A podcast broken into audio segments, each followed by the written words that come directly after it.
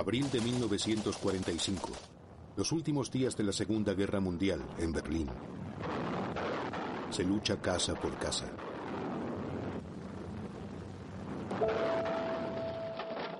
Es ahora cuando el mundo se da cuenta de que es una guerra de proporciones desconocidas.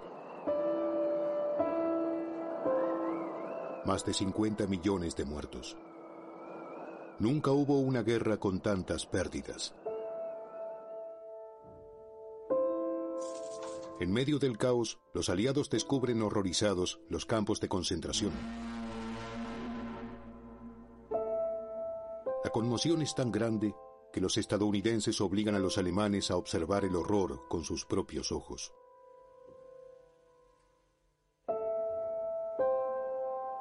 Muchos alemanes juran no haber sabido nada del holocausto.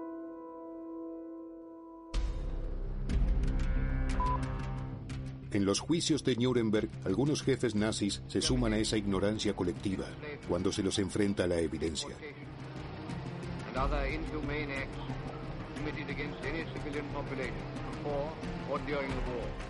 Un hombre, sin embargo, dice alto y claro que eso no es cierto.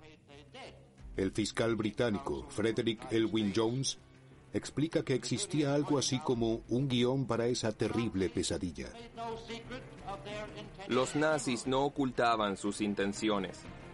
Mi lucha, la obra del retorcido cerebro del Führer, era accesible a todos.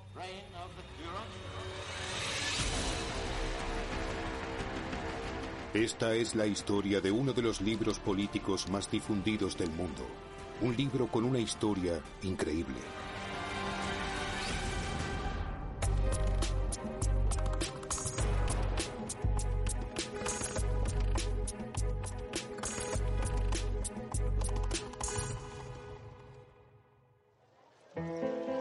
Todo comienza en noviembre de 1918. Acabada la Primera Guerra Mundial, los soldados alemanes regresan a casa. Entre esos millones de hombres hay uno que no acepta la derrota, Adolf Hitler. Es un simple cabo a punto de ser desmovilizado. Al finalizar la Primera Guerra Mundial, Hitler es un completo desconocido. Nació en 1889 y en ese momento, a sus 30 años, tiene ante sí un futuro poco prometedor.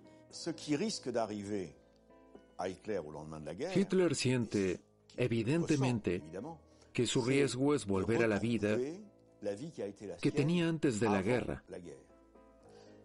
La vida de un don nadie. Hitler no tiene profesión, ni dinero, ni familia. Así que se apega a lo que aún le queda, el ejército. Allí llama la atención del capitán Karl Maya.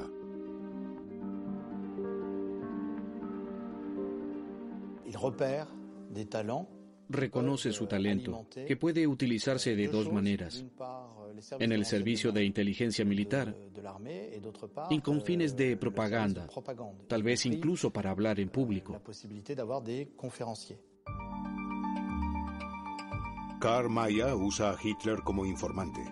Su misión, infiltrarse en el DAP, el Partido Obrero Alemán, de extrema derecha. Hitler se siente muy cómodo allí.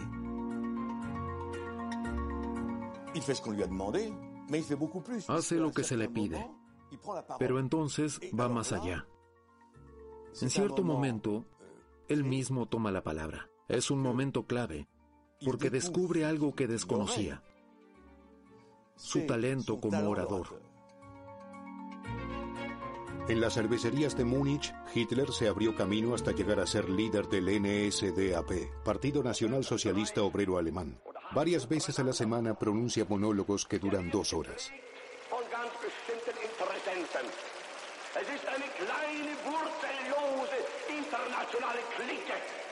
Al principio solo gana un puñado de militantes, pero finalmente miles de personas lo siguen. A principios de los años 20, Hitler es un hábil agitador.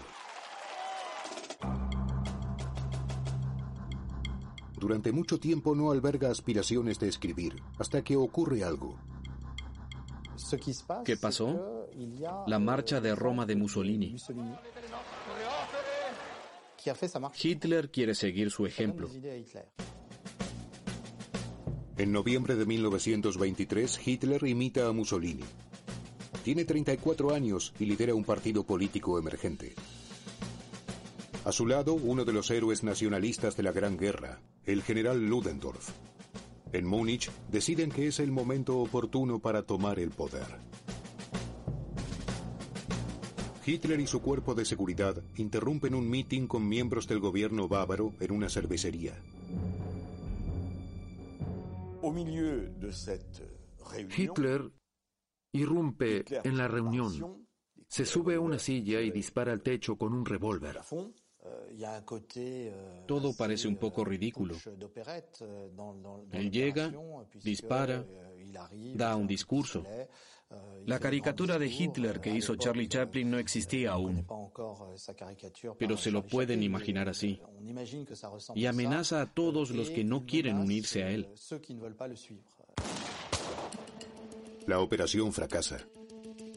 Los golpistas son reducidos por la policía bávara. Mueren 16 participantes en la asonada. Hitler se escapa, pero es arrestado dos días después. Fortaleza de Landsberg, a 60 kilómetros de Múnich. Cuando Hitler llega aquí está en su punto más bajo.